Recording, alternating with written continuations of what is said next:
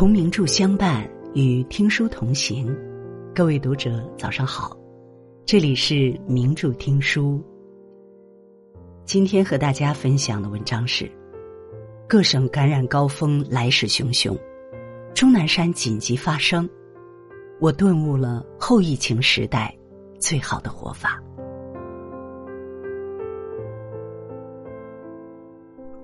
前段时间。国务院新十条政策的出台，意味着疫情彻底放开，也宣告了后疫情时代的来临。但放开之后的冲击比我们想象中更猛。前几天，专家预测第一波感染高峰会在十二月中下旬到来。随着感染人数的逐步上涨，各地感染高峰来的却比预料中更快。十二月十九日。城市数据库经过多次修正，更新了各省市最新的感染高峰时间预测图。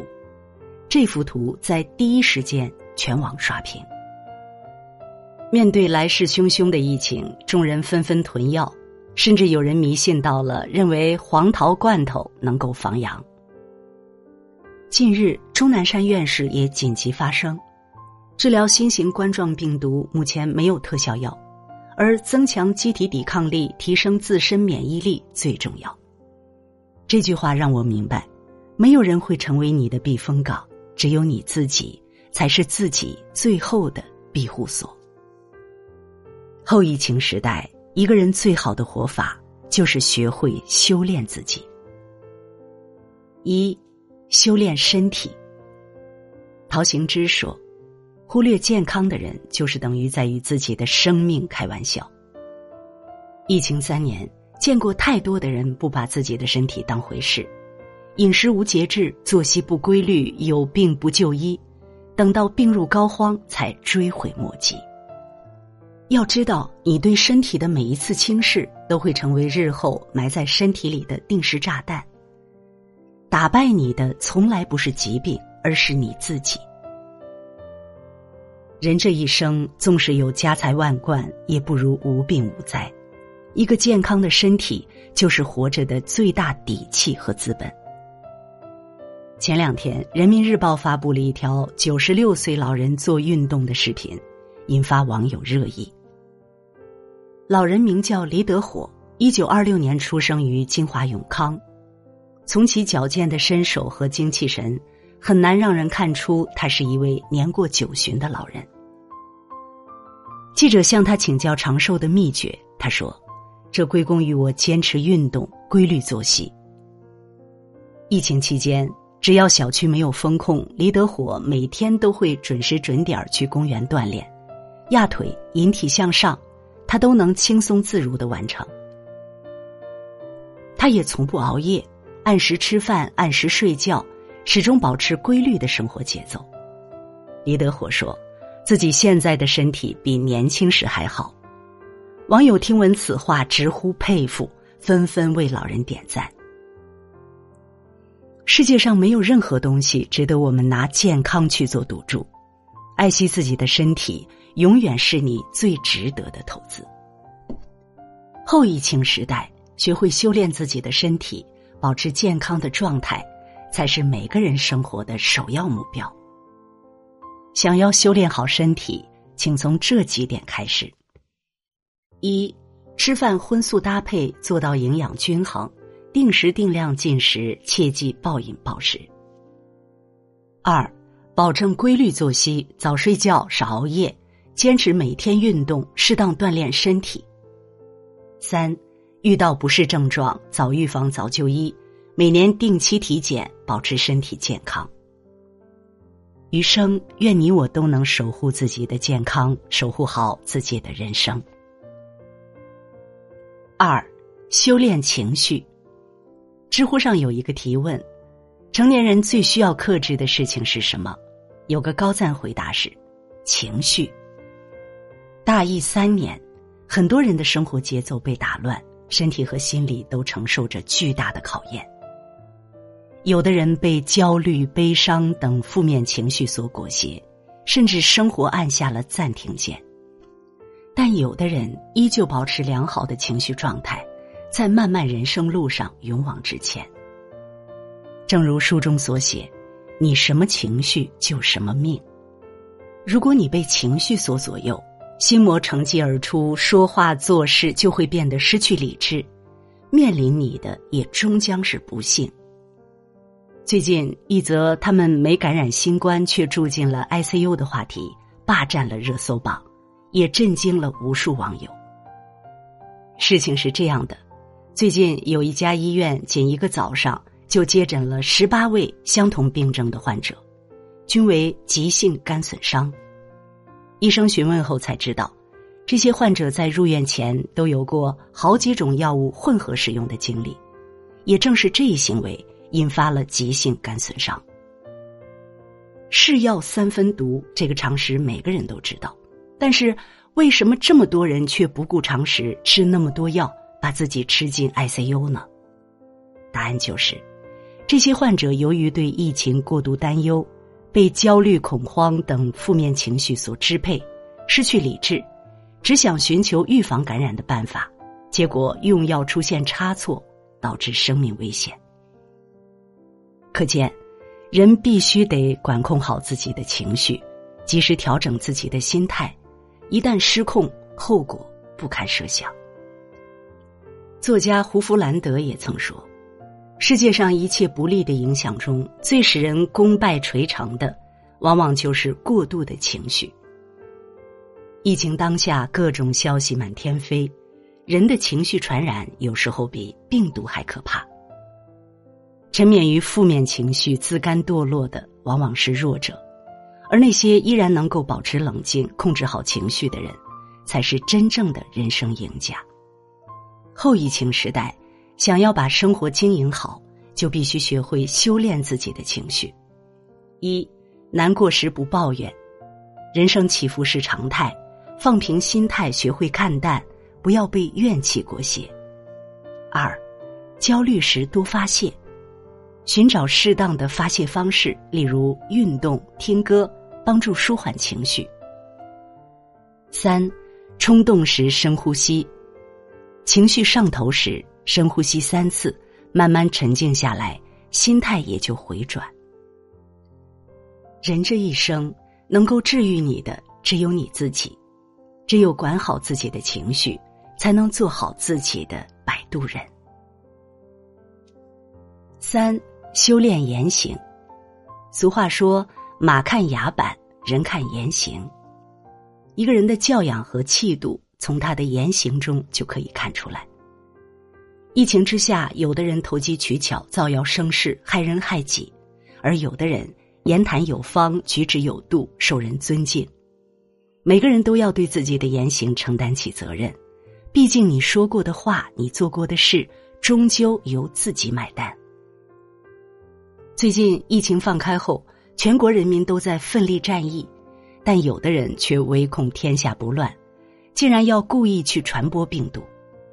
例如，有人在社交平台举报自己的朋友，说朋友阳了之后想吃肯德基，点不到外卖，非要打车去买，还声称我阳了就是别人传染的，别人都管不好自己，我也要让别人难受。更有甚者，明明自己已经出现了感染的症状，却坚持让自己的孩子返校，甚至还给自己订好了出去旅游的机票。还有的更令人害怕，自己是开早餐店的，每天接触的人不知道有多少，明明自己都阳了，还坚持要做生意，置他人生命安全于不顾。对于这类让人愤怒不已的恶行，网友也纷纷指责并举报，相信他们终究会受到应有的惩罚。三年疫情，毒王、造谣者、键盘侠不在少数。他们因为自己的无知、傲慢、自私自利，不仅坑害了他人，也害了自己。疫情就像是一面照妖镜，照出了人性中最丑陋的一幕。所以，无论什么时候，我们都要注意自己的言行举止，伤人的话不说，冲动的事不做。人活着，只有先对自己负责，才能对他人负责。后疫情时代。每个人都应该言行一致、表里相应，做到以下三点：一、诚实说话，诚信做人，不造谣，不诽谤；二、做事有分寸，谦卑有礼，懂得适时换位；三、知人不评人，知事不声张，知理不争辩。一个人只有做到行事有尺，言语有度，才是真正的成熟。四、修炼格局。余秋雨在《寻觅中华》中写道：“人的生命格局一大，就不会在琐事上沉沦。